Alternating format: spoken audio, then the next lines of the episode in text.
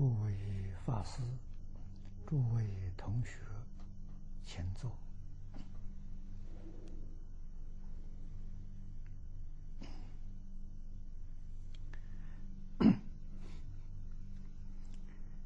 今天有三十九道提问，我们顺序来解答。首先是网络同学提问，有八个问题啊。第一，请问家庭教育为什么重要？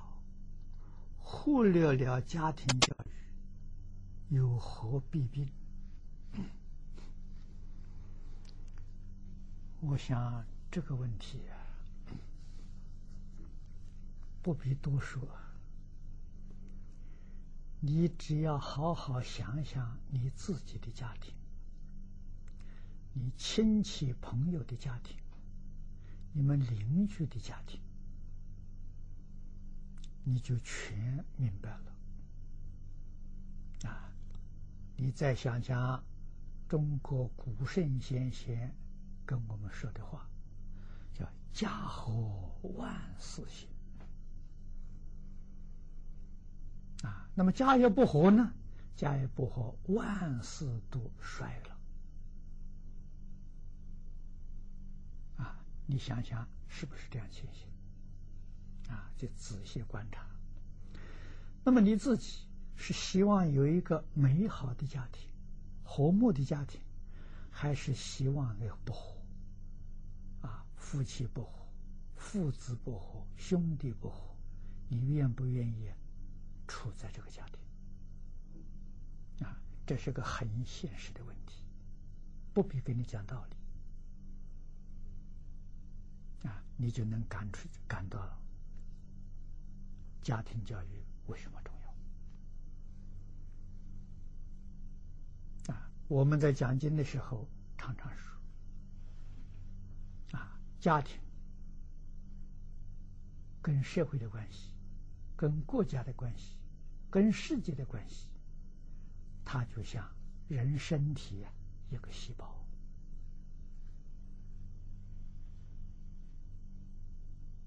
啊。那么国家呢，就像器官啊。我们身上很多不同的器官啊，外面眼耳鼻舌身，里面五脏六腑啊，全都是细胞组成。全身呢，就好像是世界，那你就晓得，家庭是最小的单位呀，就人身体细胞，细胞要坏掉了，都有了问题了，都有了病毒了，器官能好得了吗？身体能好得了吗？啊，你从这个地方去想，你就明白了，家庭不好啊。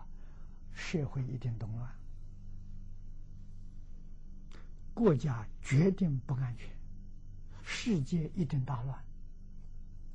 啊，今天我们的社会，我们这个地球出了毛病，毛病出在哪里呢？都出在家庭。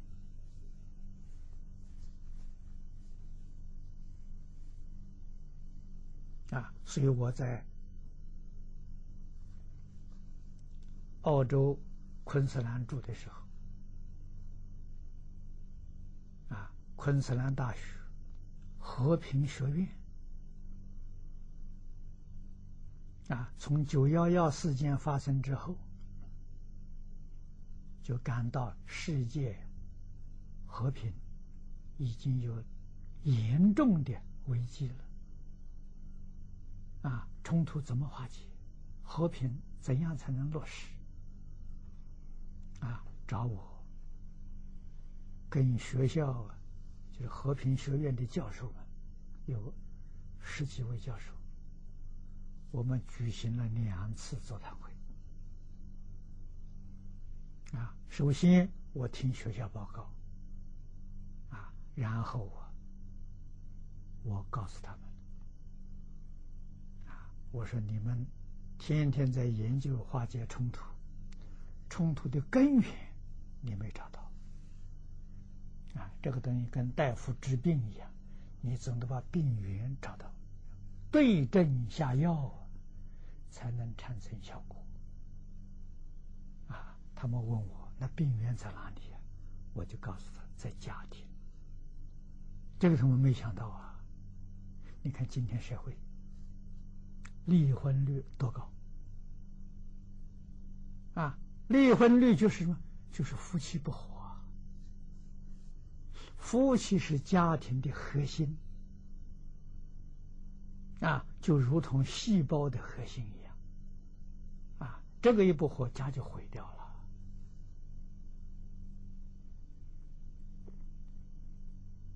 了啊。所以夫妻不和，一定引起父子不和、兄弟不和。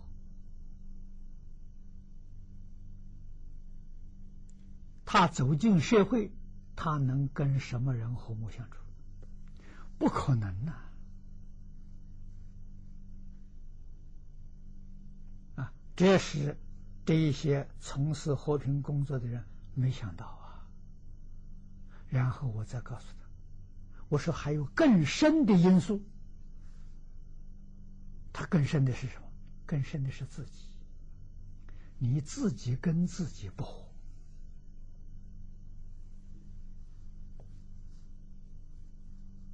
那怎么自己跟自己不和呢？啊，那么在中国传统教育里面，本性跟习性冲突，在佛法里面讲呢，啊，性德啊，自信啊，跟习气烦恼冲突，啊，这个就不好翻了。他们很难理解了，那我们就换一个话来说，方便一点。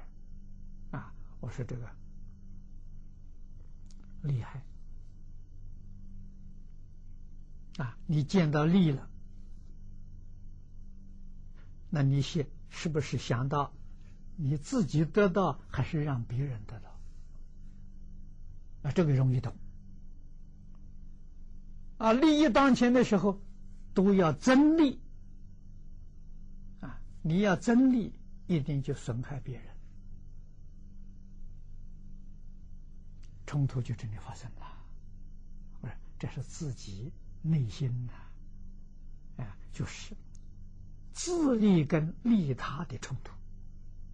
如果我们念念都想到利益别人，不想到利益利益自己，冲突就化解。如果念念是顾自己的利益，不顾别人的利益，冲突怎么能化解？啊，所以儒跟佛、道都讲的很好。啊，你看儒家讲，格物致知、诚意正心、修身，这就是自己活，自己身心活。自己身心活了，家才活，才起家了。家活之后，国就活了，国治啊，然后天下活了，这天下太平啊。我们老祖宗五千年前就这样教我们，所以中国人呢最重视家庭教育。啊，那是这个忽略家庭有什么毛病呢？中国现在这一百年。忽略家庭，社会的动乱啊，社会没有安全感。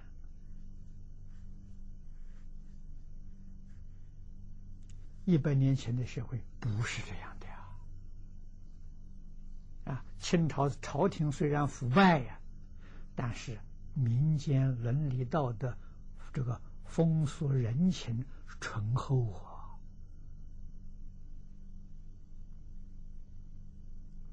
人活在世间呢，他有乐趣，有人情味。也啊，彼此确确实实的都能做到互相尊敬，自己谦虚，啊，处处都想到别人礼让，啊，都懂得谦让啊，陌生人。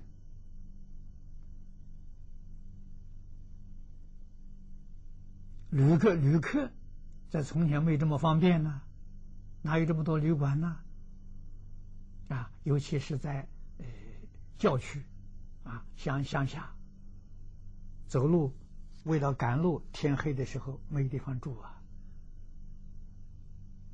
啊，到人家农村里面敲门借个地方住，啊，人家一看你这个是走远路的。啊非常欢迎呐，接待你啊，给你准备吃的，给你休息的地方啊，啊，那种热情现在没有这样的热情我们在抗战期间还有。啊，抗战期间我们是流亡学生呐。到处逃难呐，啊，遇到的这个这个陌生人家，没有一个不肯帮助的，啊，不肯帮助的人很少，十之一二了，热心帮助的十之八九。啊，所以我们对于社会知道感恩，对人知道感恩，啊，那么这个都。这些呢，全都是家庭教育啊，所以知道啊，人与人的关系，人与人应该互相尊重、互相敬爱啊，互相关怀、互助合作啊，伦理道德的教育啊。那么今天社会动乱，你要不从这上做起就不行了。我们在汤池做了个实验。啊，这个实验跟诸位讲过多少次？啊，我从昆士兰大学两次会议之后，啊，就接受学校的委托，代表学校，代表澳洲参加国际和平会议，先后参加十次。啊，这十次当中，四次啊，七次是联合国教科文组织主导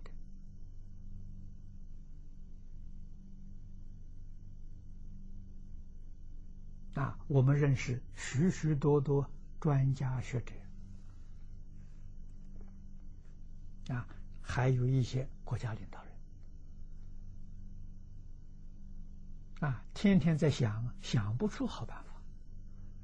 啊，我这几次会参加之后，我就完全明白了，开会有没有用处？没用处，一定要学我们老祖宗传给我们的。啊，释迦牟尼佛教导我们的，半半教学。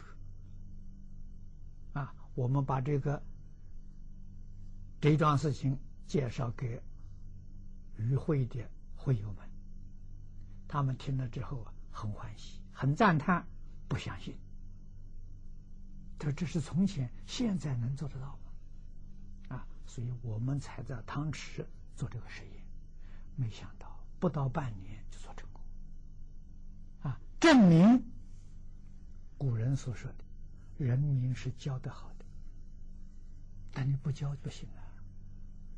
我们现在教很困难了，因为你断了一百年了。啊，应该怎么教法呢？选这个小镇，啊，十二个村庄，居民四万八千人，啊，居住在这个地方的居民，男女老少各行各业，大家一起学。啊学什么呢？就学《弟子规》啊！人人都学《弟子规》，人人都懂礼了啊，都能和睦相处了啊！所以夫妻和和了啊，没有离婚的了啊！想离婚的，一接受这个教育，不离婚了啊！父子关系好了，婆媳关系好了。跟邻居关系好了，汤池正在半年变成离异之邦，和谐社会。啊，去参观的人都非常感动啊！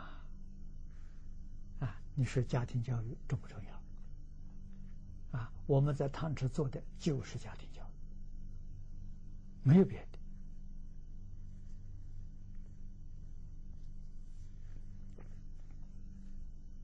的。啊，所以不可以疏忽啊！中国立国五千年，啊，这么大的国家，这么多的族群。能够和睦相处，能够互助合作，维持着长期的和平，啊，长治久安呢？靠什么？靠家庭教育啊！所以我常常讲啊，在联合国做多次报告啊，啊，中国解决问题是用教育，家庭教育，学校教育是家庭教育的延续。社会教育是家庭教育的扩充，啊，宗教教育是家庭教育的圆满。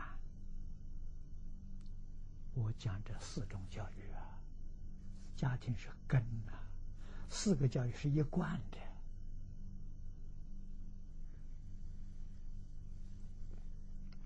第二个问题，他说弟子犯了毁谤佛法和忤逆的。极其严重的罪，不知怎么办？请问呢？还有机会挽回吗？有，在过去有许多大德，在没有学佛之前呢，都是造了毁谤佛法，啊，造忤逆罪。只要你觉悟了，只要你能够忏悔，怎样忏悔呢？忏悔不拘形式，要有实质，后不再造，就真忏悔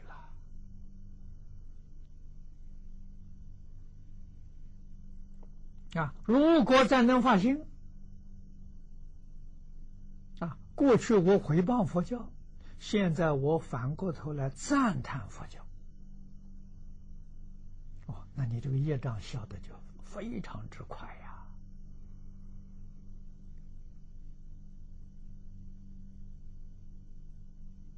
啊，那么像古时候印度的天亲菩萨，啊，最初啊，他学小乘，回谤大乘。啊造了五百部论，也就是写了五百篇的论文，回报大臣。到以后啊，听到他哥哥学大臣之后啊，他明白了，啊，很后悔呀，他要自杀了啊，他要把舌头割掉，因为什么舌舌头造业嘛。啊，他哥哥给他说了。你过去用舌头毁谤大臣，那你现在回过头来用你的舌头赞叹大臣，不是很好吗？啊，所以他给大臣呢也造了五百部论，啊，赞叹大臣，所以在佛教史上千部论史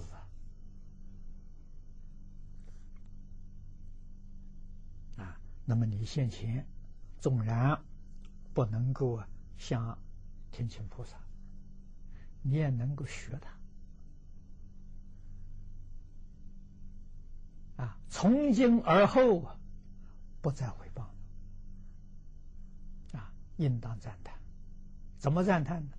要用你的身体依教修行，做一个好的佛教徒的样子，让社会大众看到你都赞叹你，赞叹你。就是赞叹佛教，你的业障消得很快，啊，那么这就弘扬佛法、护持佛法，你好好做这个工作，啊，那么这就是很快呀，能消业障，啊，能把你挽回。第三个问题是，现代人谈及因果，往往认为是迷信，请问因果一词。真正含义是什么？人们忽略它的存在呀，有什么危险？正确认识它有什么利益？因果最简单的这个道理：种瓜得瓜，种豆得豆。啊，那么你造善因，决定有善的果报；你造不善的因，一定有不善的果报。这桩事情，只要你冷静下来，就在现前。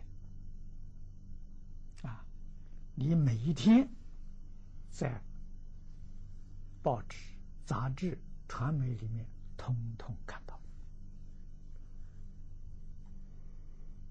如果再细心回头观察自己呢，那就更清楚。啊，我自己在这个社会上，我用的是什么心？善心还是我心？善意还是恶意？啊，我在大庭广众的言言论，以及我自己的一切行为。如果是善，你就得善果啊！啊，这个善果不一定是升官发财，你会得到社会大众的信任，你会得到社会大众的赞叹，啊，社会大众啊，对你。有信心，这就是好事啊！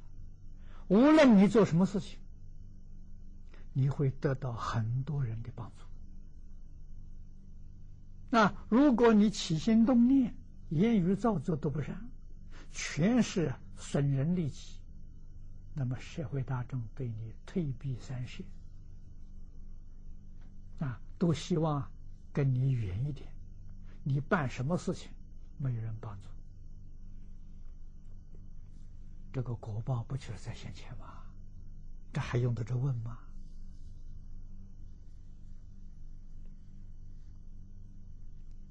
啊！所以你真正相信因果报应啊，有三世人确实有六道轮回，有三世因果，你不敢起恶念，不要说不不做坏事了，哎，恶念不敢起，为什么呢？知道有报应。你不会骗人啊？为什么呢？骗人果报啊，太严重了啊！你常常骗人，你看到那个阎王殿里八十地狱，那是欺骗人的，造口业。你愿不愿意受这个罪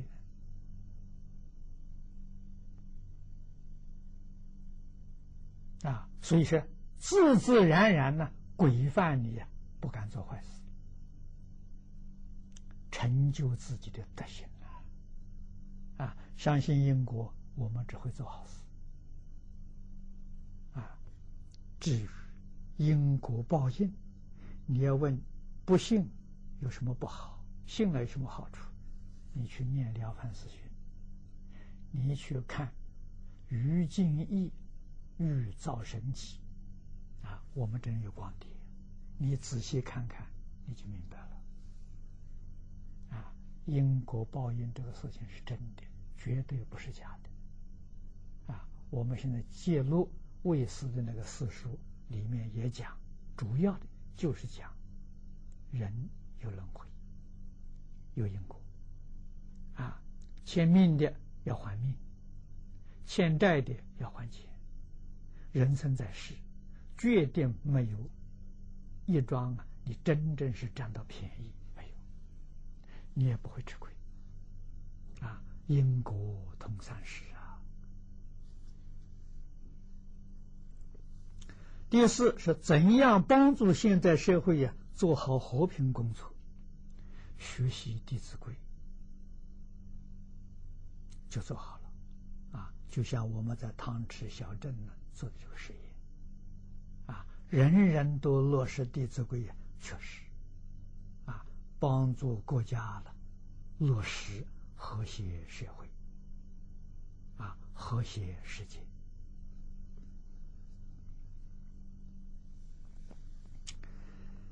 第五个问题，他说曾经看过一篇文章，啊，这个文章是山东省庆云县海岛金山寺的开阴寺与开地寺被众生附体的经过，请问是真的吗？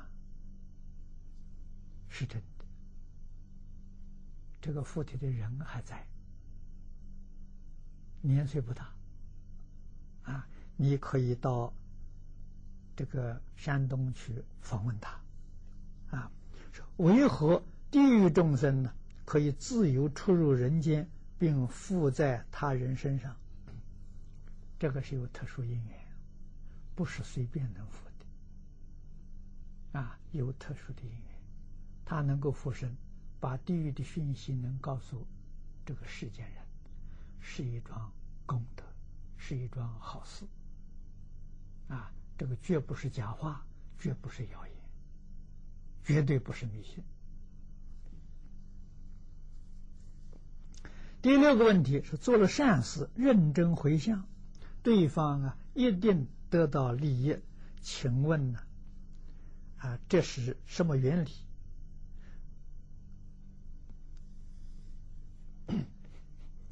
这桩事情，早年我在讲《地藏经》里面。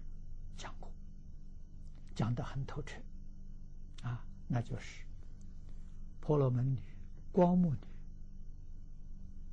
啊，怎样去救她的母亲？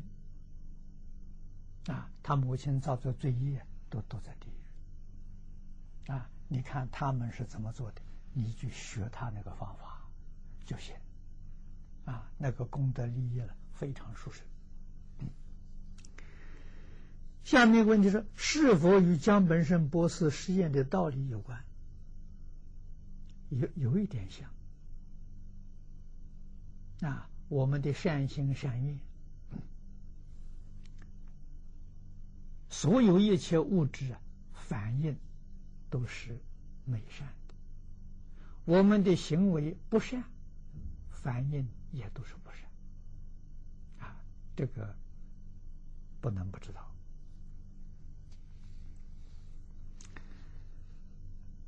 第七个问题他：如果将往生者的名字以电脑输入放进光碟片中，但因道场没有播放设施，仅将光碟供奉在寺院里，是否？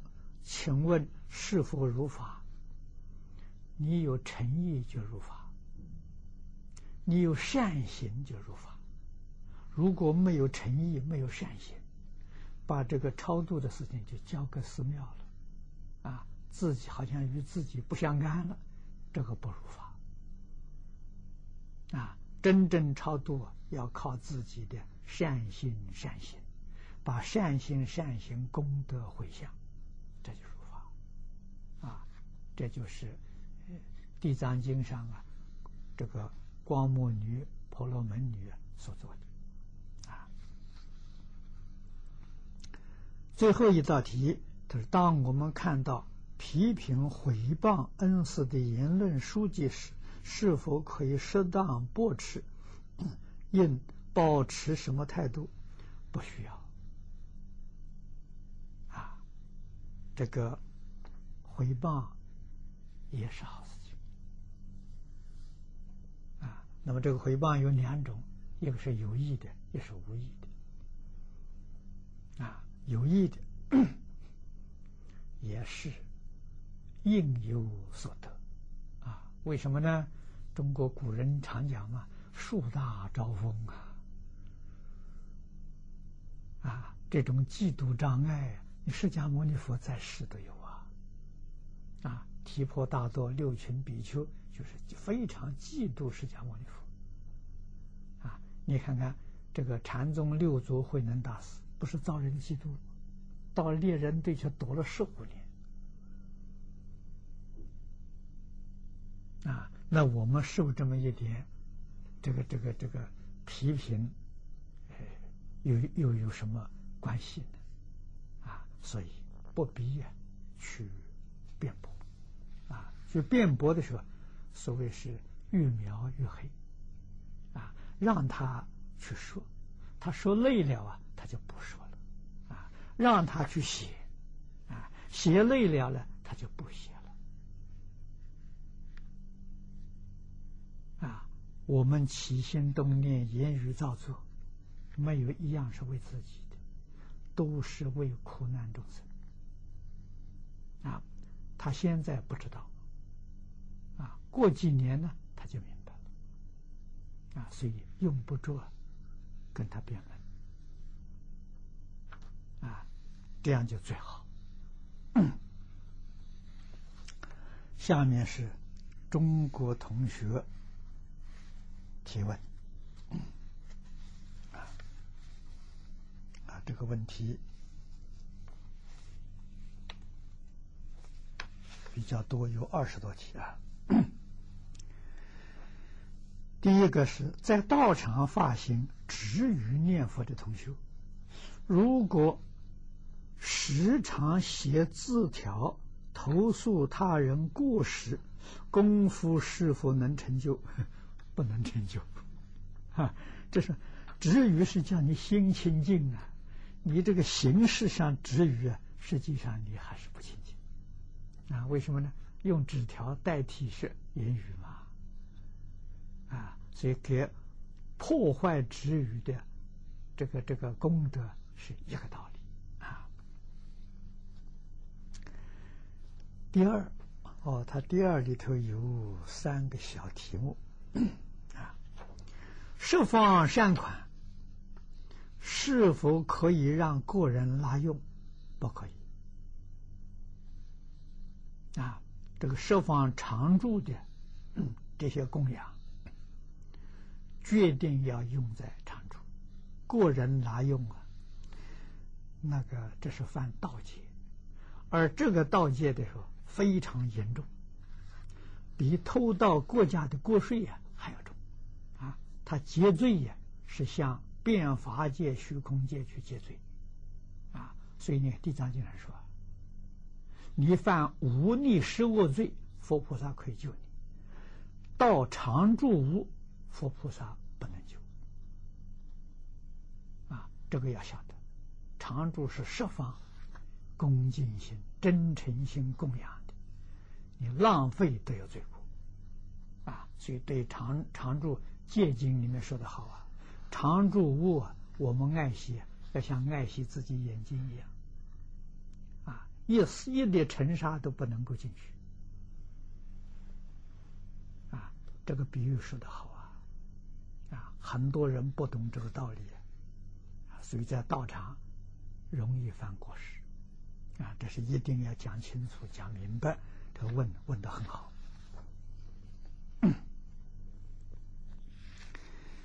那么第二，若是以借给借给个人使用有借条，其利息如何归还？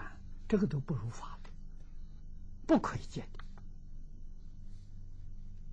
啊，那么你真的有困难的时候啊，这个常住大家的时候是可以，呃，帮助你的。佛法是慈悲为本的，方便为门。啊，这个佛法可以。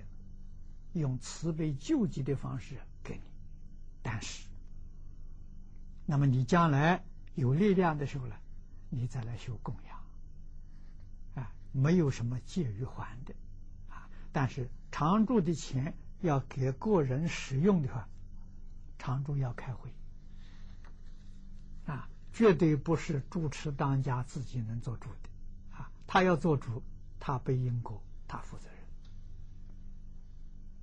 任。啊，这个道理要懂啊。那么这个一般呢，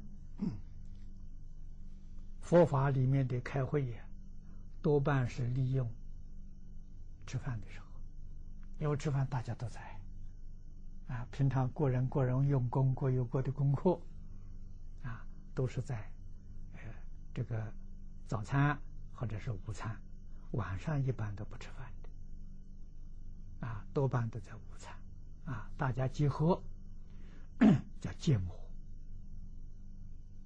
啊，芥末是印度话，啊，用现在的话来讲呢，就是会议，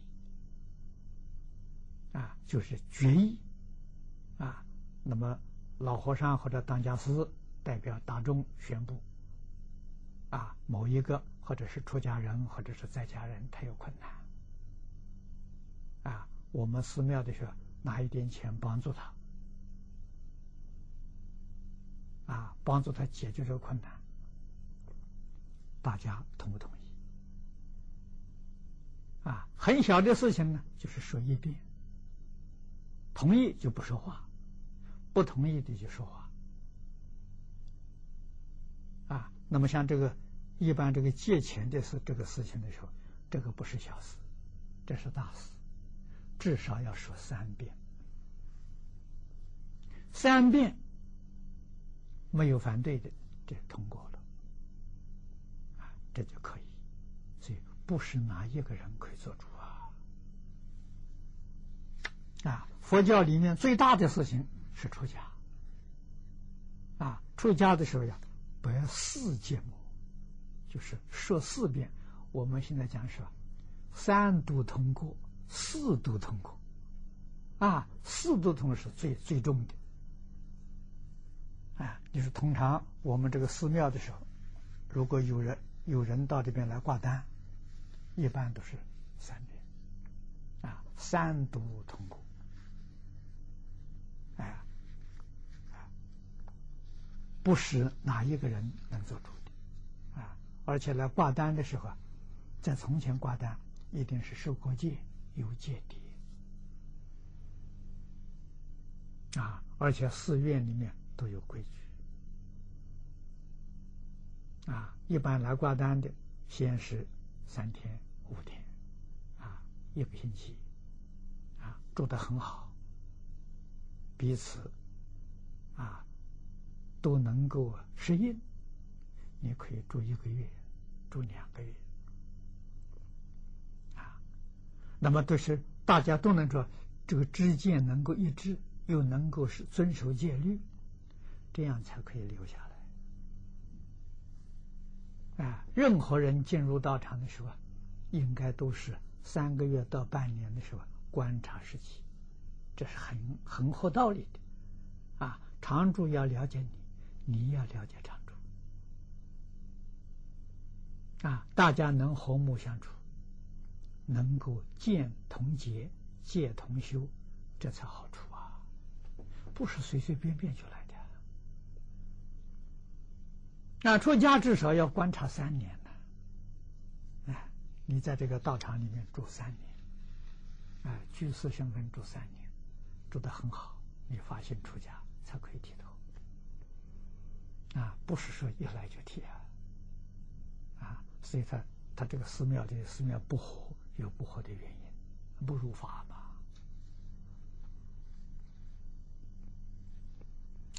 第三个问题，他如发心为利益十方，才将善款借给个人，但在事项上有差错，果报如何？啊，那么这个你可以去读《沙弥略仪》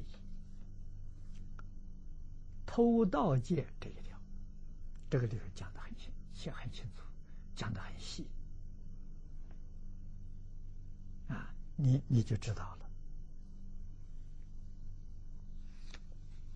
了，啊，那利益众、利益设这个设方、利益众生的这个善款，不可以给国人，啊，佛门里面规矩很大，买米的钱不可以买菜。买菜的钱不可以买油，因果一点都不能错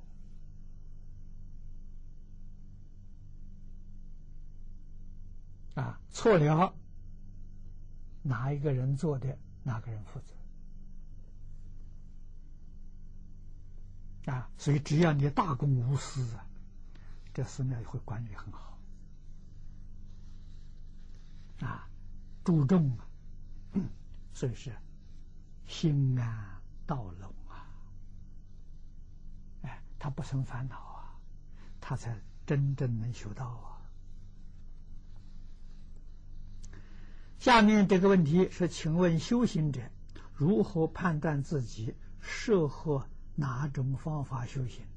例如，印讲经弘法，或者在家中老实念佛，在道场做义工，啊，或其他方式。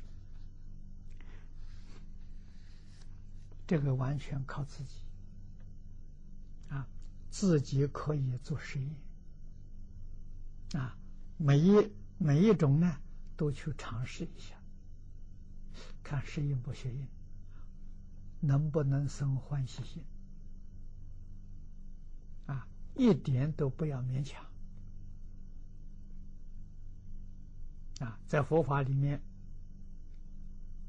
大分呢就是两这两种，一种是弘法，一种是护法啊。弘护的功德都殊胜。都是无比殊胜啊！那么弘法的条件啊，弘护都要放下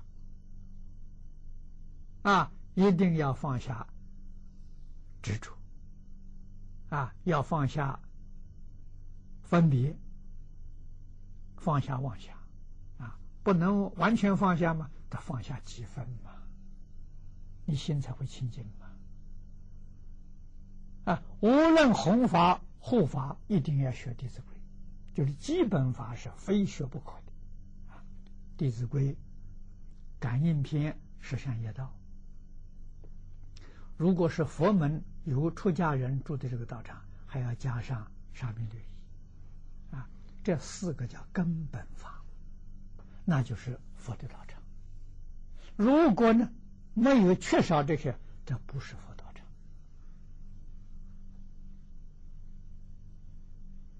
啊！这个道理要懂啊，不能代表佛教，不能成就众生啊！所以这个基本法呢，一定要学，不学基本法都有过失啊。那么有这基本法呢，你看看你合不合适做弘法？啊弘法是第一个记忆力要好，啊，你听一遍呢能记得住啊。第二是理解力好，啊，你能听得懂，能理解，这是两个弘法的条件。啊，那记要记多少呢？你比如你听老师讲经，听一个小时。你能够啊记，能够记到啊至少百分之七十，有这样的程度啊，你才能够学讲经。啊，还得求三宝加持。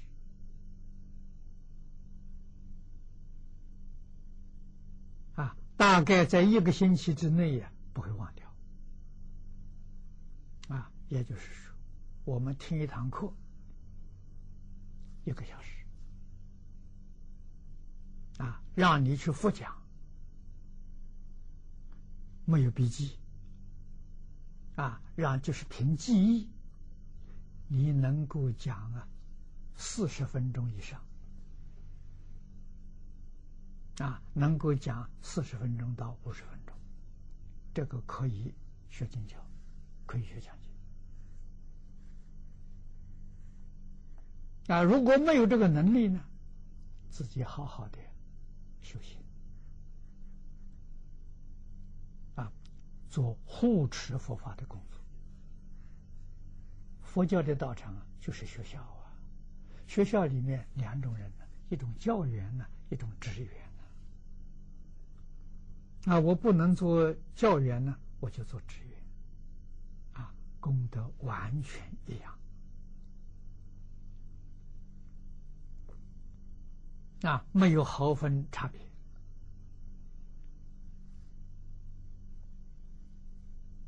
一个是一个道场，就像一个钟表一样的。啊，讲经的这个这个这这个这个红法的呢，就像钟表面上的指针，啊，他告诉你几点几分。啊，护法义工啊，就是钟表里头的零件，缺一个都不行，缺一个螺丝，他都做不准。你就晓得功德是整体的，啊，那个讲经的人功德多大，护持的人。做义工的人，功德就多大啊！哪怕你在这个道场里面，你就是做清洁工，功德都一样大啊！因为那一个表的时候，里头零件很多啊，少一个就做不准，就这么个道理。这一个都不能少！个个都是圆满功德啊！这个不可以不懂啊！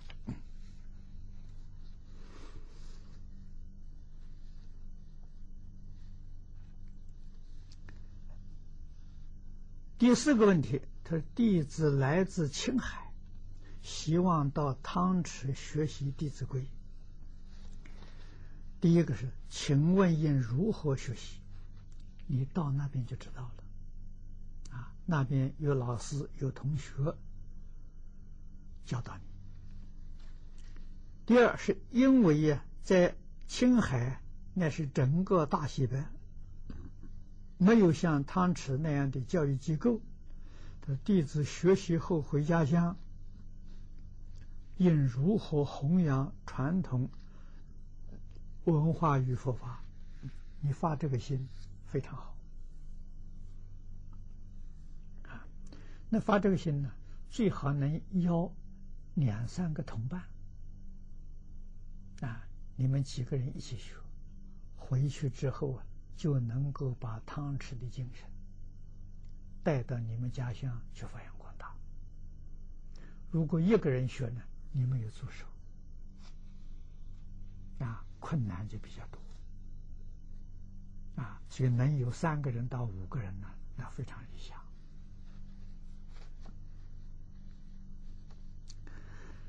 下面一个问题是在青海有许多啊。依照你老人家教诲修行的弟子，但因没有像香港这样的道场，只好在家独修，啊，最后啊，连临终助念都没有办法实现。啊，请问 我们是继续自己在家修行，还是想办法建立一个呃道场共修？建念佛堂就很好。啊遵照啊，印光老法师的教诲，啊，小型念佛堂，人数不超过二十人，啊，在一起共修的，啊，这样就很好，啊，那么有真有二十个人在一起共修呢？对于往生的，找几个同学来帮助助念呢，也就不困难了。他下面说，如果建立道场 和佛学小组，应该啊，应怎样做法才好？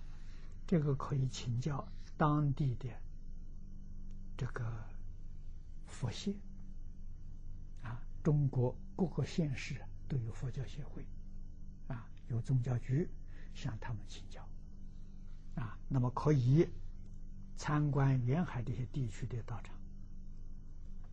啊，那么这个汤池是学校，它不是道场，但是它附近有，啊，附近有个居士林，啊，还有个世纪禅寺，啊，都可以去参观。啊，那咱们在国内这个修行很好的，啊，戒律很严的啊。长春德国兴隆寺啊，很值得到那边去学习啊，完全是净土道场啊。那么杭州啊，东天目山呢，也是个很好的道场，听说现在那边的人都很多啊，学习的人很多啊。都可以去参学，啊，然后啊，回到哎你们自己家乡啊去见念佛堂。说青海有些弟子想学经教，请问学经教弘法利生，一定要到你身边学习吗？这个不需要。现在我们用远程教学。啊，你只要懂方法，啊，这个方法最重要的是发心，啊，发菩提心呐。菩提心是什么呢？真诚心、清净心、平等心、正觉心、慈悲心，先要发这个心。啊，真正能做到啊，舍己为人，啊，也就是。起心动念，为正法救助，为苦难众生，不再想自己了。啊，这一点非常重要。啊，所以发心是根本。发心之后，先学基础的课程。啊，基础课程，那就是《弟子规》。感应篇是善业道啊，这三门东西真落实了，三规五戒，这个沙弥律仪自然可以做到，一点都不困难。哎，那么现在一般呢，感觉困难的时候，是因为没基础啊，基础打好了就不会有困难。然后。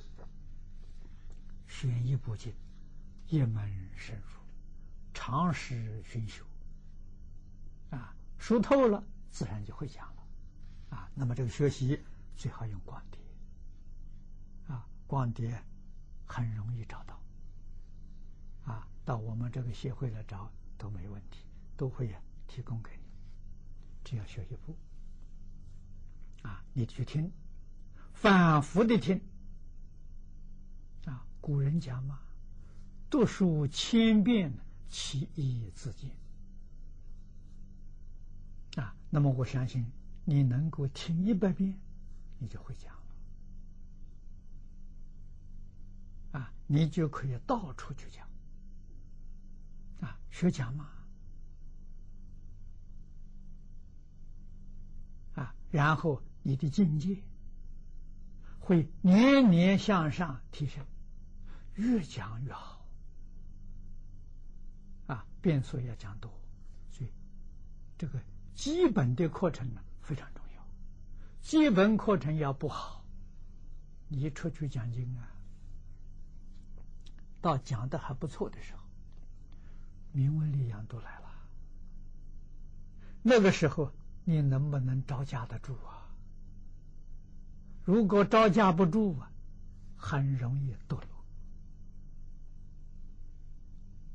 不是你度众生了，你被众生度跑掉了，啊！你起了贪心，你贪嗔痴慢统统起来了，啊，那就毁掉了自己。所以基础的课程非常重要，啊，真正能放下，不再求名闻利养。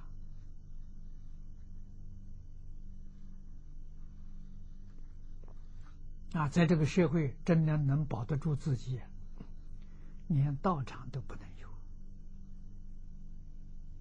啊，有道场，你就是操心，你就要分心，你不能专心。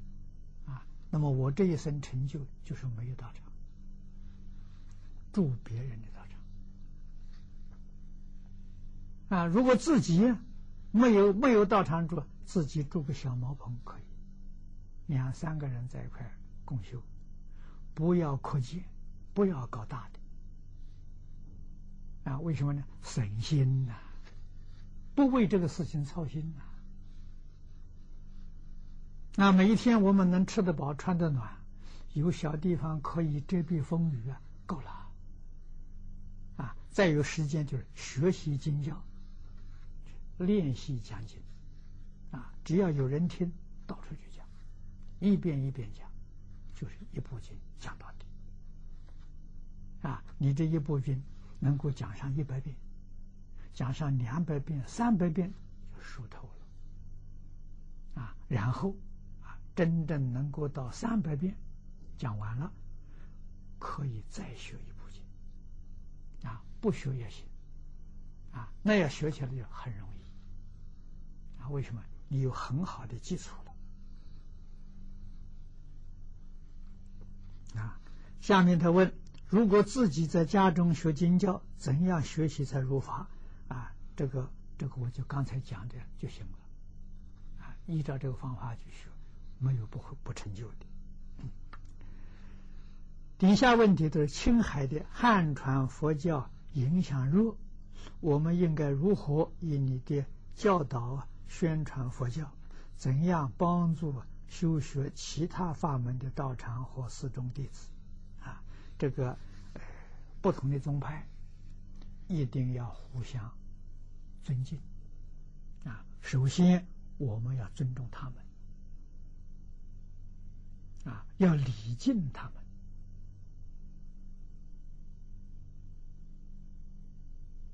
啊，要关怀，要照顾，要帮助，啊，用自己行动啊去表现，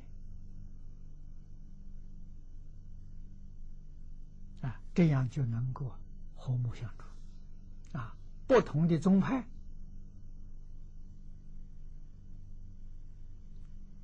就像我们兄弟姐妹相处一样，啊，我们都是一个。老师，释迦牟尼佛了，啊，不同宗派都是释迦牟尼佛所传的，所以不同宗派的这些人，我们都是真正是亲兄弟呀！啊，兄弟个人学的不一样，啊，个人做的行业不一样，但是毕竟是兄弟，一定是互相协助、互相帮助。这个道理要懂啊，所以无论是法佛法，你就用家庭的模式啊，你去经营相处，一定都能够做到很如法。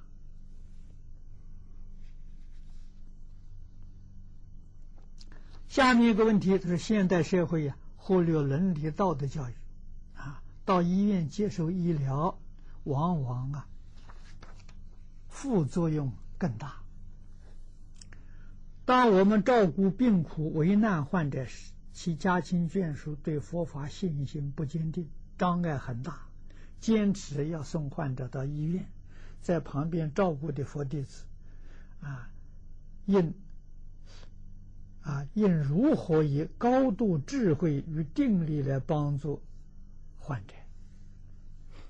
这个答案呢，就是你最后这句话：你要有高度的智慧，要有定力，啊，你才能真正帮助患者。啊，那么他的家亲眷属一定要找医生，啊，医生最好找中医。啊，最尽可能不要让病患去住医院。一住医院呢，麻烦就大了。啊，真的，副作用会更大。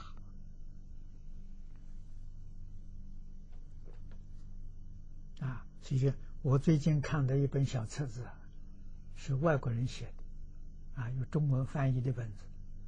这个书的名字就是。别让医生杀了你！你看这个题目多么惊人啊！这就是说，治疗的副作用非常之大啊。中医比较好，温和，中医治本呐，啊，治根本呐，啊。那么像青海这一带的时候，藏医也不错。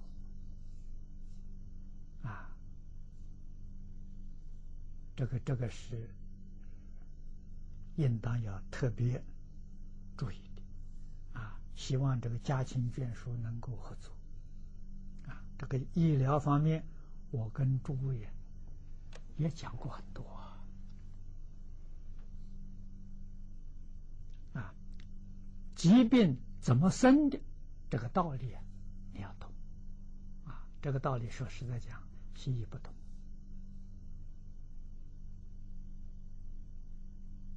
疾病从哪里来的？人为什么会生病？啊，在中国传统，在佛法里面讲，根源有三种啊。啊，第一种生理的病，啊，吃东西吃坏了，暴饮暴食，啊，伤风感冒，啊，着凉了，啊，这都属于生理的。生理的病，找医生管用，他来帮助你调整。第二种呢，冤业病，冤亲债主找上身了，这个医药没效，啊，不但是西医没效，中医啊也有一点帮助，不大，帮助不大，啊，为什么呢？冤亲债主找上身啊！我们一个道场前几个月出现了一一一个人呐，你看那个人生多痛苦，一百二十多个冤亲债主在他身上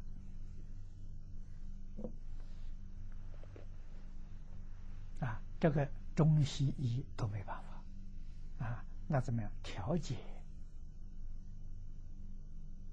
哎，他这些冤亲债主啊，我们给他做皈依，啊，给他讲开示，就是劝导他，啊，过去无知嘛，啊，借的这个冤业，啊，如果冤冤相报啊，生生世世彼此都痛苦，啊，不如化解，啊，过去已经过去了，不要再计较了。劝他离开，啊，劝他学佛，劝他念佛，求生净土，啊，永远离开六道轮回，很多都能接受。他一接受了，他就走了，你的病就好了。啊，所以这是第二类型的，啊，这个这个求佛，佛是给你调节。那么第三种呢，是业障病，这很难，是你自己造作很重的罪业，它不是生理上的，也不是这个冤亲债主找上门，是你自己的业障，这个病就很难治。佛菩萨没法子，啊，医生也没法子。可是佛告诉我们，你要发真诚心忏悔，忏除业障，行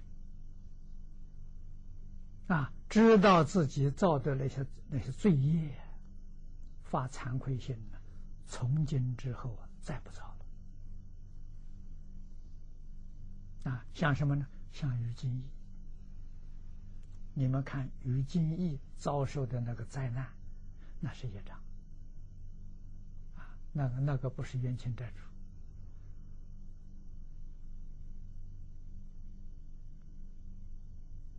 主。啊，业障铲除之后，那一切恢复正常。啊，积功累德了，于金义的晚年呢非常好。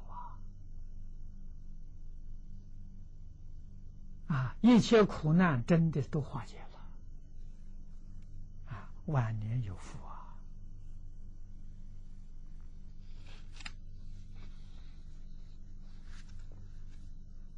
啊，所以这些道理啊，都应当讲给他的家亲眷属听，让他明理，啊，大家一起来帮助病患，啊，这样就好。那么打听有真正好的中医、好的大夫给他介绍。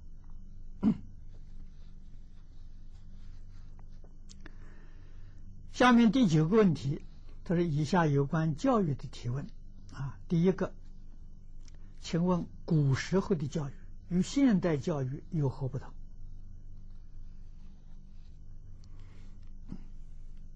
有很大的不同。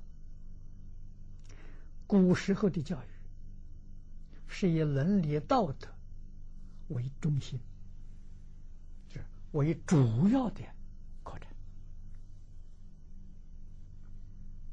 啊。那么现在的教育呢？啊，这大家能看到的，从幼稚园就开始学，学什么？学竞争。这个就是完全不一样的。那么伦理道德的教育。是学礼让。你看，在中国的故事里头，家喻户晓的孔融四岁让梨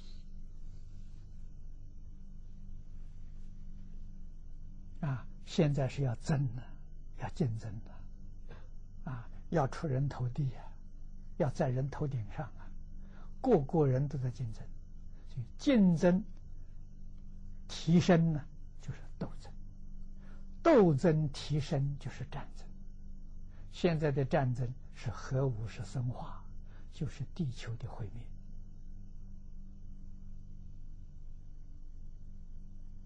这个太明显了啊！现在的教育是以个人利益为本位的，没有一个不争真理。啊，是以利己为本位的。啊，你一开口，与我有有没有好处？与我家庭有没有好处？与我公司有没有好处？与我国家有没有好处？不管别人，那怎么会不冲突呢？啊，与我有什么好处？家里起冲突，你家里还有别人呢，你不顾他们呢？与我家有好处，你跟邻居的发生冲突。啊，与我国有有好处，跟别的国家发生冲突，世界没有和平呐！啊，所以中国古圣先贤教育啊不是这种。不叫你这种这个想法了，叫你起心动念想别人，啊，决定不要想自己。我在家里，我起心动念想一家人，个个人都想到家和。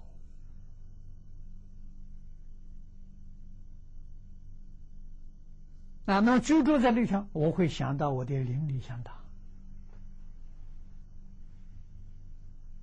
啊那就社会和谐，我的社区和谐啊！我想到自己国家，也想到别人国家，天下太平啊！这是古今教育的理念不同啊啊！那么现代教育会导致什么问题？刚才讲了，导致的就是竞争。斗争、战争啊，这个战争是人祸，就天灾人祸啊！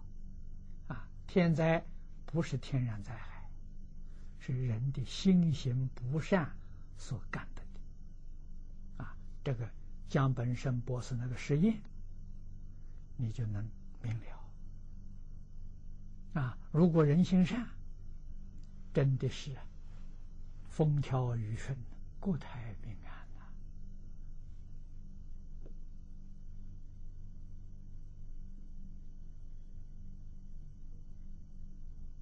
呐！啊，从前传统的概念在中国推行了五千年，建国军民教学为先。啊，换一句话说，这个。国家是把教育放在这个施政里头啊，第一重要的，也就是说，所有一切都要为教育服务。现在不是啊，现在教育放在幕后啊，一切是为了，一切为经济服务。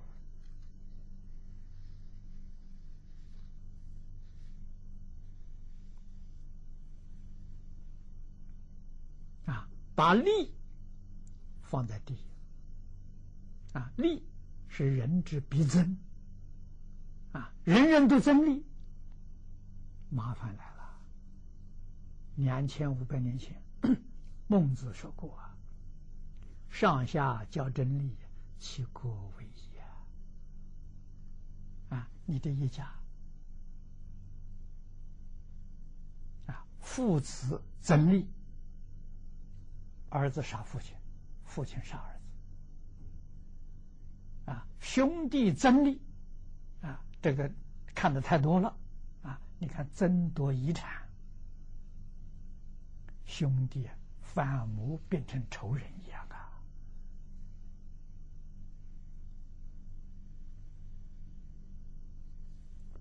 那个兄弟的永远到哪里去了？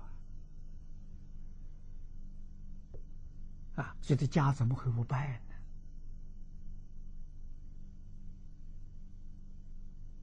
呢？啊，在一个居住在一个地方，啊，邻里相当，通通都争利，这个社会动乱。啊，每个国家都为自己的利益来争取，战争是决定不能变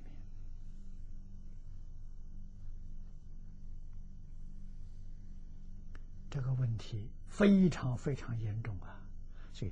天灾人祸从哪里来的？从教育来啊！违背伦理道德因果，就是外国宗教里头讲的世界末日。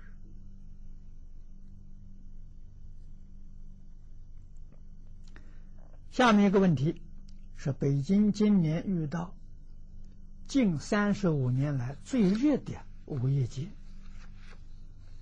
据报道啊，近百年最热的十七年，有十年出现在一九九零年以后，全球变暖，温室效应越来越盛。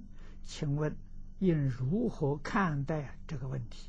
佛陀的教育有办法解决这个问题吗？这个问题非常严重，要以严肃的态度啊。来面对这个问题，佛陀教育确实有办法解决，但是人不相信，人说佛教是迷信，嗯，那就没法子了。啊，如果真的相信呢，化解很简单。啊，你要问需要多少时间呢？我想顶多一年，接下来。啊，用什么方法呢？佛只有两句话。勤修戒定慧，熄灭贪嗔痴，真的就做到了。啊，每个人放弃自私自利，放弃名闻利养，放弃对于物质的那个享受，啊，放弃贪嗔痴慢，天灾人祸都没有。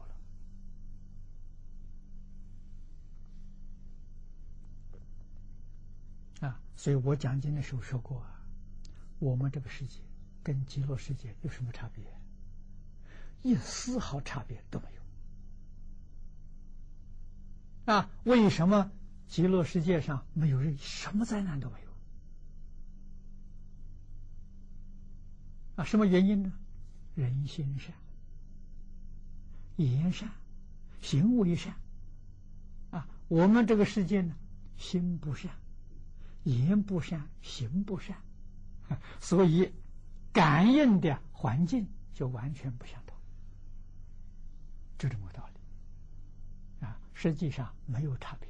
我们这个世界，如果说心善、行善、言善，这个山河大地马上就变成极乐世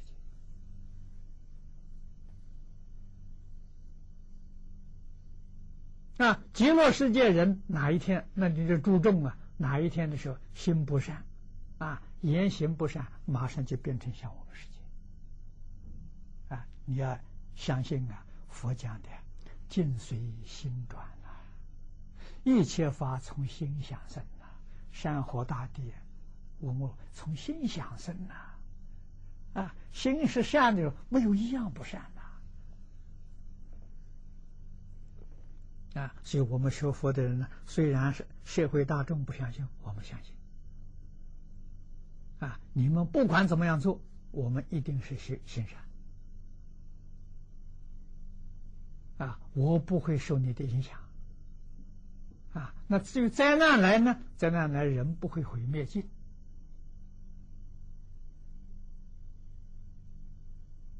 啊，真的有人传说啊。传这个讯息给我，学佛的人不遭难啊！但是你要晓得，真学佛不是假学佛。假学佛的时候，灾难来了，你还是免不了啊！真学佛啊！真学佛在现在我们这个净宗里面来讲呢，就是祖师讲的一句话：持戒念佛，不遭灾。啊，那不能持戒，光念佛还不行。啊，为什么呢？你的心行不善。啊，光念佛也没用。啊，只能说阿赖耶识里面下了一个佛的种子。啊，该受灾难的时候，你还是逃不过。啊，所以最重要的是持戒。持戒一定从《弟子规》做起啊！啊，《弟子规》感应篇、十善业这三样东西，无量无边的功德，你不要小看它啊！你要小看它，你完全错了。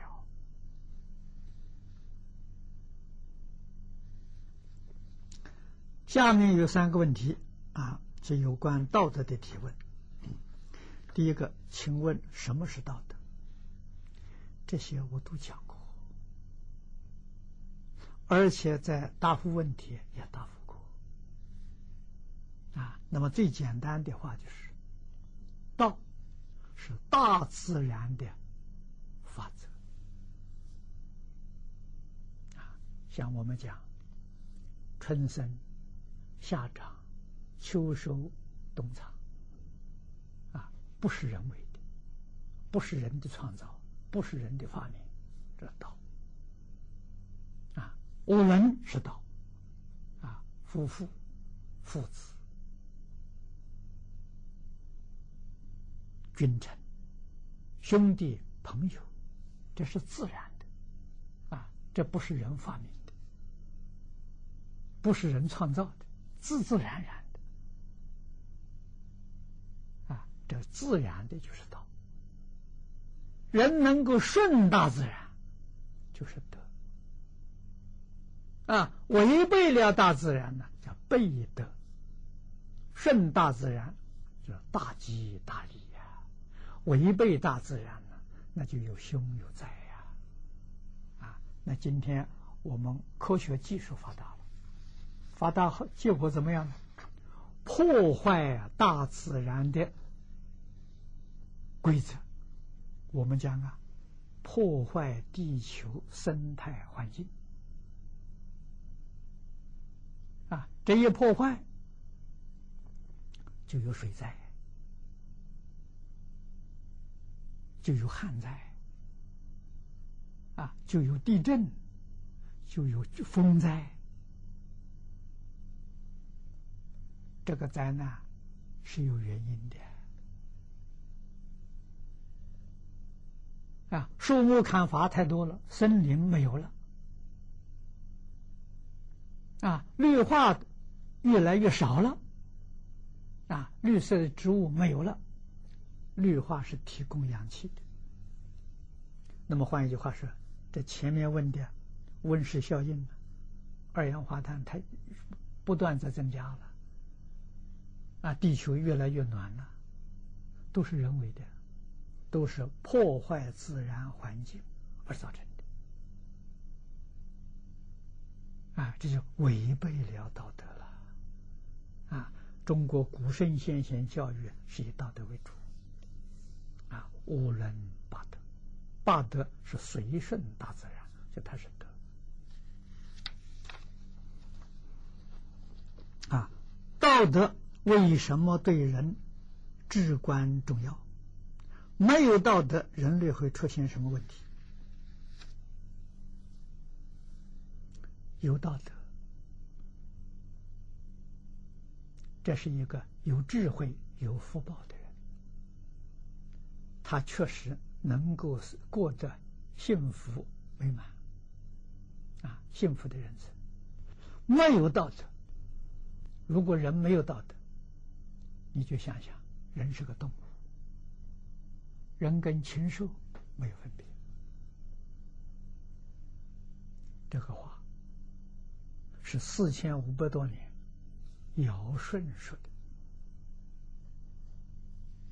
的啊！人要没有伦理道德教育，跟禽兽没两样。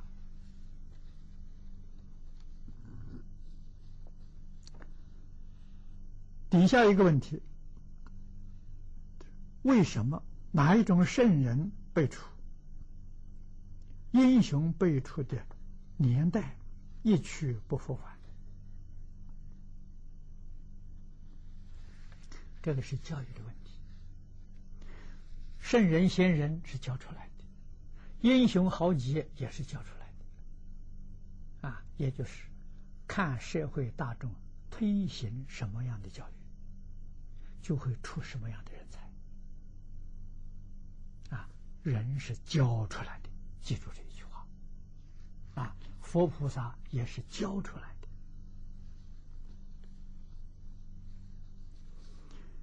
十三个问题：世界上有些国家为了惩治啊腐败的干部，费了许多力气，法令规章严密，但收不到，呃，但收效不容乐观。请问他底下三个问题，他说：依据佛法的理论方法，应该如何看待这个问题？那佛法的看法呢？个人造业，个人承担啊，他决定逃不出因果定律啊，贪污腐败。这个是在佛法戒律是道戒呀，啊，他盗谁的呢？他盗国家的，啊，盗国家的罪很重啊。他的债主是谁呢？全国纳税的人民都是他的债主。你说他什么时候能还清？他不晓得这个道理啊。造业的时候很容易啊，到还债的时候麻烦大了。啊，尤其中国这么大的国家，纳税人至少有十亿人，十亿人是他的债主，他一个一个还，他还到哪一年？啊，我们欠一个人的债，我只要还他一个，容易啊。欠十个人还好啊，一百个人都都都都还可以还的，你这个欠上几亿人怎么的？最难还的还不是这个国家，佛教，佛教是佛教这个道场啊，是十方常住的。啊，他的债主是他的债主是变法界、虚空界的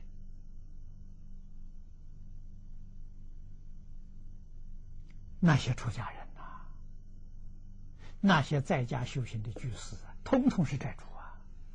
所以《地藏经》上讲的，佛没法子帮助你。啊，到三宝屋比到国家的这个这个这个财物啊，这个罪不晓得重多少倍啊！所以这些人不懂佛法，胆子真大了啊！他真敢敢干呐！哎，这都是阿鼻地狱罪啊，所以这从佛法上来说的，你你就你就知道啊。那么佛在戒经啊，佛在大小乘经论对这个这桩事情讲的太多太多了啊。他第二个问题，他这个问题啊，应如何有效解决？有效解决就是教育啊！你看。你从小受过圣贤教育，受过伦理道德教育，受过因果教育，肯不肯干这个事情？不肯干。我宁愿饿死、冻死，我也不会偷人家的食物，也不会偷人家的衣服。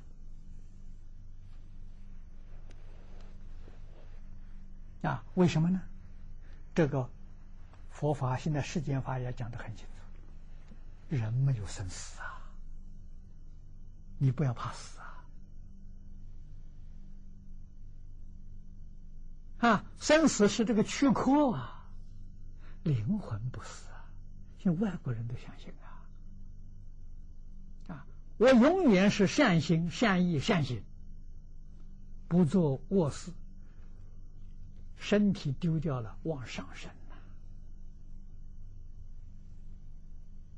啊！我要爱惜这个身体，贪生怕死的时候，要不是做出了坏事，伤害别人的时候，我将来往下堕落啊！往下是三恶道啊，是地狱恶鬼出生的。你愿意到这里去，你还是愿意到天堂去？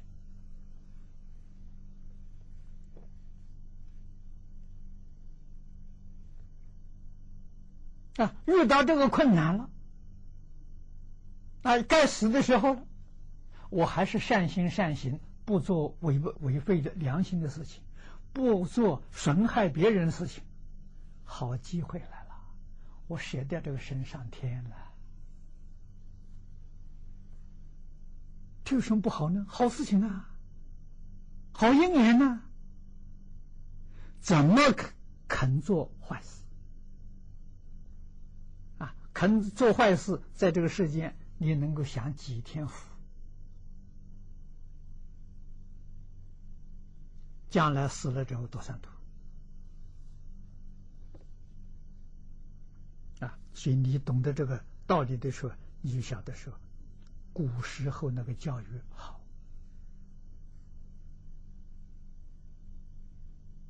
啊！我这一生说老实话，那个根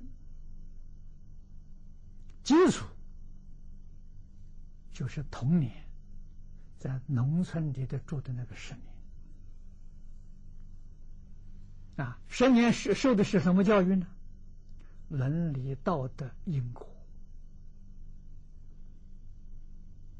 啊，并没有书本呐，父母教的，私塾里先生教的，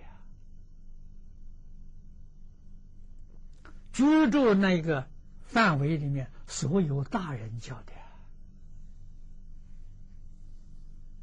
我们做小孩的时候，在农村里面玩，就游玩的时候，都是把附近村子的小朋友都搞来啊，啊，一起去玩了。啊，那么有时候也做的事情不对的，路上不管是哪个大人，看到你这个这个做做错事情，都把你叫过来，把你训一顿，骂一顿。我们小孩好，都很乖，接受。啊乖乖的听话，啊，绝对没有说是有个念头，哎，你是什么人？你怎么能管你管我？没有这个念头。现在小孩有这个念头，啊，是我们在农村长大小没有这个念头啊，啊，大人来教我们是做错事情了吗？啊，他来教我们是对的吗？我们的父母，我们的长辈。看到外人、陌生人来教我们，都会对他道谢，感谢他了。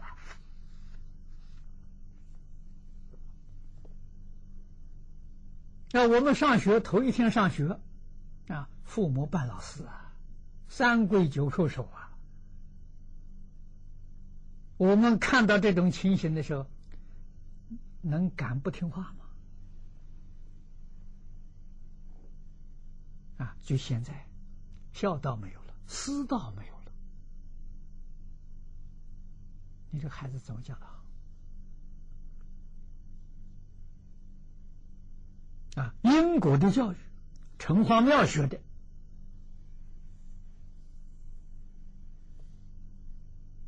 啊，母亲一年总有几次到城隍庙烧香。啊，逢年过节一定去烧香，带到回去看阎王殿。啊，一张一张纸着告诉你，不能做坏事，做这个坏事受这个果报，做那种坏事受那个果报，清清楚楚啊，看到地狱刀山油顶，啊，炮烙。印象很深刻，就影响一辈子。所以中国人讲“三岁看八十，七岁看终身”这两句话，我亲身体验，啊，千真万确，啊，所以这么多年来，我们在这个这一生当中，肯吃亏，肯上当。啊不能不会有一个念头占别人便宜啊！生活再苦，也能够煎熬下去啊！接受佛法之后啊，依照佛的教诲呀去做啊，确实改造命运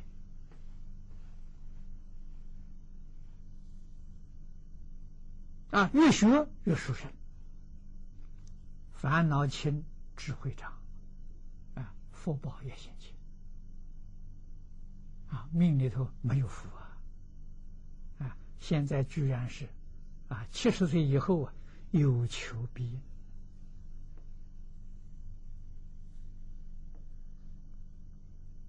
应，啊，多么自在呢？啊，这是。伦理道德因果的教育啊！古代圣王是如何解决这些问题的？啊，这就讲这个，嗯，这些干部腐化。古代帝王用教育啊，给诸位说，这个教育是基础啊，根本是伦理。道德因果，在提升呢？哲学、科学，中国把科学放在最后，把伦理放在最前面。啊，不像现在，现在科学摆在第一，伦理道德因果没有了，不讲了，出事情啊！啊，他要有因果教育的话，他不敢贪污。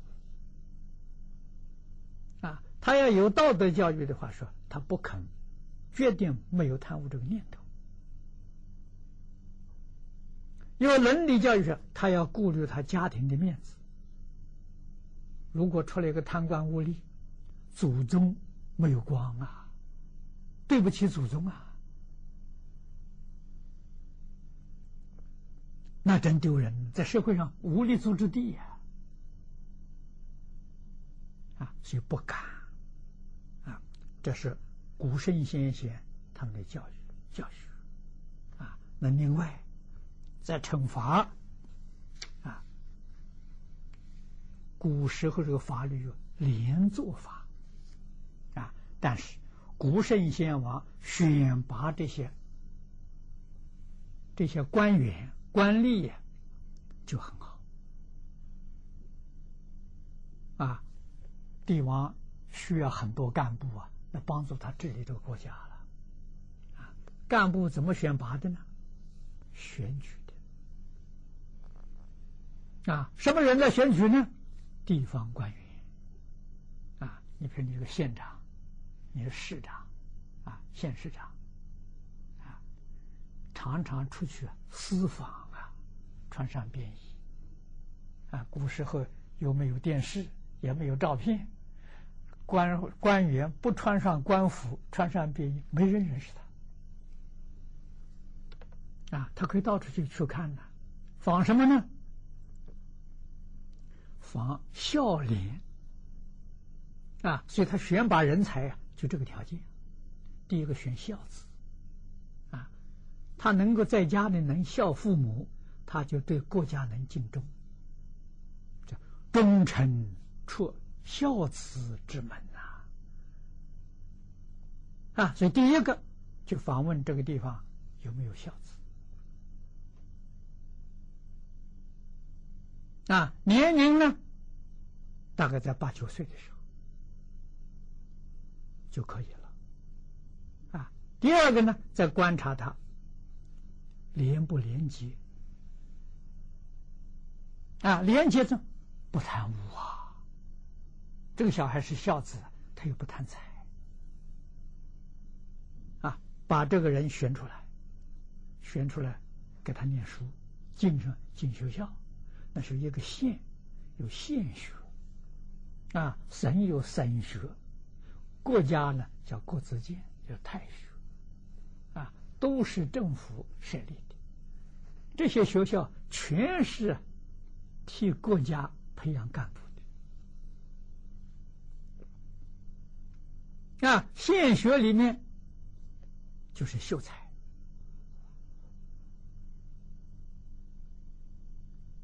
啊，选秀才啊，啊，那么进学之后，他的生活就由国家来供养。啊，也就是说，他有薪水的，啊，每个月国家是一定发给他的，他能够养家，虽然是不富裕啊，他可以不要顾虑，专心读书，学而优则仕啊，啊，然后再经过国家考试，啊，有县考，县考及格就是秀才，啊，再参加省考，省考及格是举人。啊在参加殿试，啊，那就是这个国家的考试，考取这进士，啊，所以进士是从前读书人最高的学位，就像现在的博士一样，啊，次一等的学位是县啊省，啊举人，啊，再其次的是县，啊秀才，三个学位呀。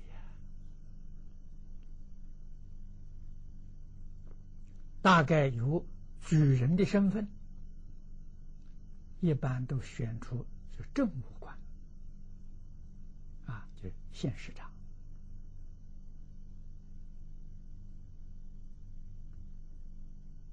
啊，那么另外的呢，那就是事务官，啊，就是这个国际政府里面，啊，比如秘书啊、科长啊。哎这些事事务官，所以选拔了是孝廉做基础啊。那么这个制度从汉武帝开始，一直到满清，啊，你看看蒙古人入主中国，行这个制度，啊，没有废掉；满清人入主中国也用这个制度，你就晓啊，晓得。这个制度好啊，啊，那么现在是政党，政党吸收党员，党员是不是孝廉？如果吸收党员，吸收党员的条件是用孝廉，这个政治啊就不会像这样的腐败啊？为什么呢？它是以德行为第一个条件，如果你不孝父母。不廉洁，你就不够资格入党啊！所以我也记得曾经讲过，也讲过好几次啊。我就讲孙中山先生啊，创办这个国民党，他失策的地方在哪里？就是没有啊，用古人这个标准，古圣先王啊选拔干部的标准。他错在这个地方。如果他当时建党、吸收党员，党员说一定是着重在孝廉，那他这个党就了不起啊，他不至于会失败。啊，所以这个很重要啊。那么，另外在法律里面呢，有连坐法，啊，连坐法不是侵犯人权，连坐法有好处，就是说，你做做了官了，如果你是贪污了，啊，贪污严重的贪污上，是吧？诛三族，最严重的时候灭九族。那么换你一做官，你的父母、你的这个呃兄弟姐妹、亲戚朋友。一个个都监督你，你可不能犯法。你犯法，我们都倒霉。用诛三族是你的父母，你犯法的时候，你的父母也要被杀掉，你的兄弟被杀掉。啊，兄弟是三这个三族之内。啊，所以这个就变成什么呢？国家的时候，让你的家族监督你。是好事啊！你做的好官的时候，你一家光荣啊！啊，真正是对国家民族有大的贡献，国家的封赏会封赏给你的父母，甚至你的祖父母。啊，祖父母不在了，要奉赠，啊，国家赠送你的爵位和官位啊，跟你的官位一样。那是荣宗耀祖啊，啊，那你有过世的时候，那你这个家族的时候，整个都要都都都是都是罪犯了，啊，那什么？你家庭里面你为什么没有监督的好？啊，所以这个制度啊还是非常好，我我都很赞成。啊，现在人讲犯罪，一个人犯罪，一个人一个人承担，其他人不得，他敢犯罪，家里面人也愿意他犯罪，为什么呢？你犯罪，你下头，你的财产我拿来了，啊，遗产归我了，啊，在从前不是啊，啊，你一个一个人犯罪的时候，你这整个族群都有罪，而且全部财产的时候，国家没收。所以我觉得这个法律对于防止这个贪污腐败啊，是很好的这个条例啊，人权是外国人搞出来的，骗人的啊，哪有人权呢？人有什么权呢？人要有权，我永远十八岁能做到做不到？做不到，没权利。我能够不老，我能够不病，啊，做到做不到啊，没有这个权呐。啊，所以古圣先王呢，都劝人断恶修善，积功累德，啊，这是正确。底下一个问题，啊，是经常听到啊，是千年后会有大灾难的说法，可否请老法师倡导全世界敬宗学人共同念佛，祈求消除这个世世纪豪劫，或想啊，请想个办法避免和减轻这个灾难。这个事情我们现在天天在做啊！啊，我们在讲华严经，与全世界啊，在网络、在电视机前面的同学，我们一同共修。啊，我们确确实实走的这个道路啊，是损己利人，不是损人利己。啊，念念为正法救助，念念为苦难众生，啊，念念呢是团结世界上的宗教族群，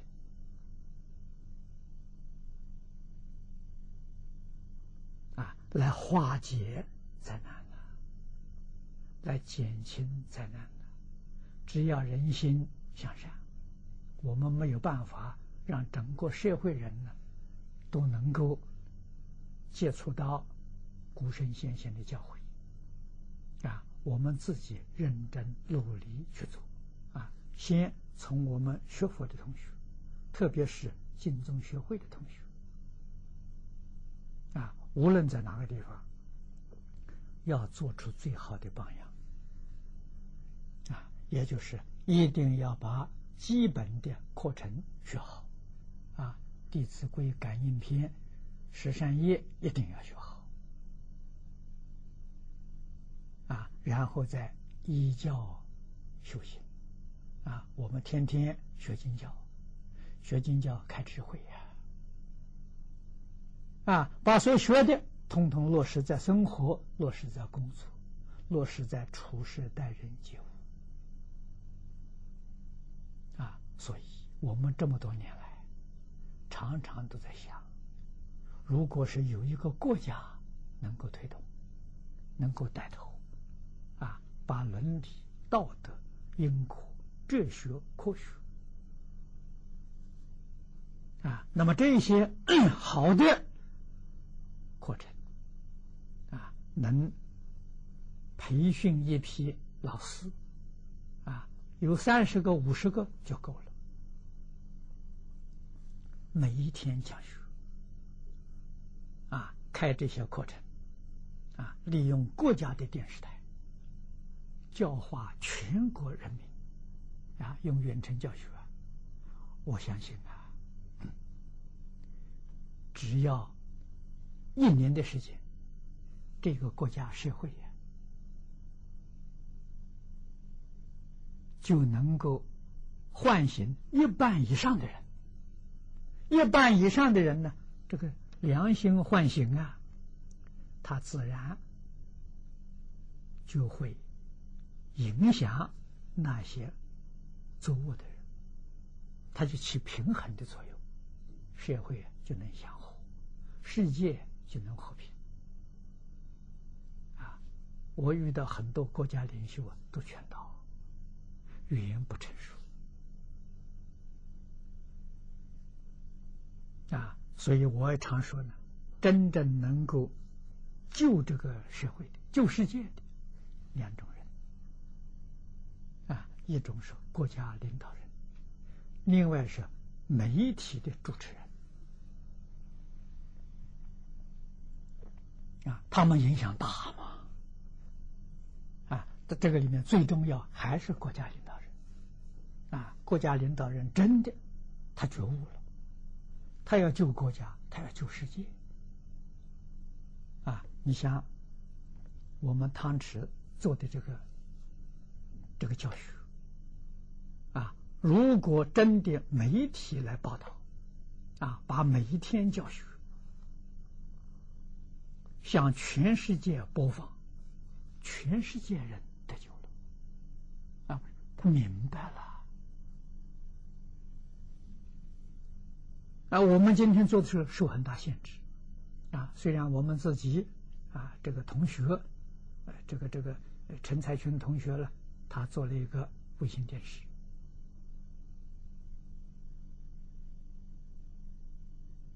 啊，但是许多地区啊。不能落地呀，必须自己装一个接收器，啊，中国叫装一个孤，你才能收看得到。啊，台湾人家装个耳，装个小耳朵，装个大耳朵，啊，虽然是有五颗卫星的，遍布全球，啊，你不装接收器就收不到。啊，所以受这么大的局限呢。啊，那么还有些国家的时候呢，不准你装，啊，不准不准这个，他排斥宗教，啊，他说这是迷信，那，这非常可惜啊，啊，所以只有在有些国家地区。啊允许你装，不不不反对，那这些地区的时候，几乎每一天都能够收看，看的人数也不少，因为我们看到啊，这个这个电视台五颗卫星，啊，没有广告，啊，没有向人家化缘，它能够维系支持，只是把银行账号啊，在这个荧幕上公布。啊全世界人就有人寄钱去帮助他，啊，他能够维持到现在，啊，好像越越来越好，这就说明人喜欢这些正面的、喜欢伦理道德的，还是有不少人，啊，所以他能维持下去，啊，唯有啊，利用这种远程教学，所以现在。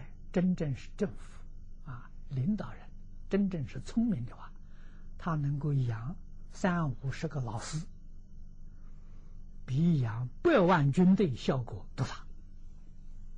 啊，这三十个老三五十个老师，每一天的时候八个小时，只要八个小时讲进去了，因为你可以重复啊播两次，这个全世界时差不一样，啊。你教化全国，教化全世界，你是全世界的领导人呐！你真的是救世主啊！啊，你带三三五十个老师，比带百万雄师这个雄军的时候，那个力量不少大多少。啊，说老实话，今天军队呀，那起不了什么作用。那美国是世界上最强的国家，打了两次仗，全世界人都讨厌。啊，所以这个媒体的发达，啊，传播事业的发达，世界上哪个地方发一点出现一点鸡毛蒜皮小事，全世界人都知道。啊，所以你是发动战争的，没有人拥护你。啊，所以战争往后不能解决问题了。美国这几次战争呢，给人很大的教训。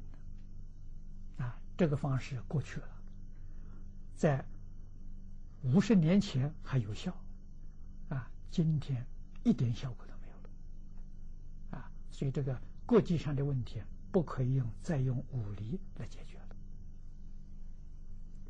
一定用谈判。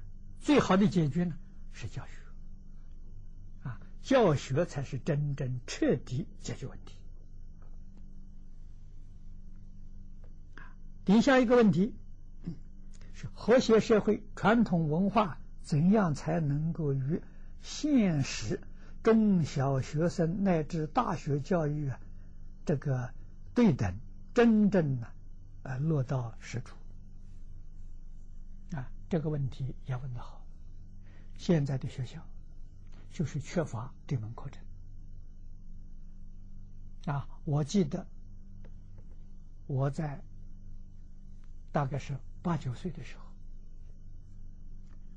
啊，这个政府在农村里面呢办短期小学，两年，两年制的，这个我还记得。啊，我们先都是念私塾，以后啊有学校了，啊，短期学校，在学校里面有修身这门课，啊，修身这门功课里面就是讲的。伦理道德因果，他有这门功课啊，而且这门课是很重视啊，所以现在呀，这个大学、中学、小学啊，确实应该有这样的课程啊，而且这个课程呢，要放在必修啊，不是选修的啊，必修课啊。那么小学分量要占得重啊，就说是他这个这个占的教学时间要长啊。小学应该的说，以一半的时间学伦理道德啊。中学的时候呢，用三分之一的时间啊，这个这个这个这个时时间分别三分之一要着重在伦理道德。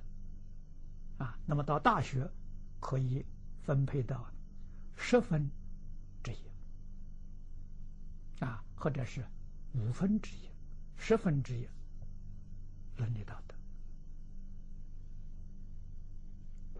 德。啊，这个样子呀，这个传统文化才在现代这个时代当中起了作用。啊，这个作用就是帮助社会化解冲突。啊，落实和谐社会呀，和谐世界。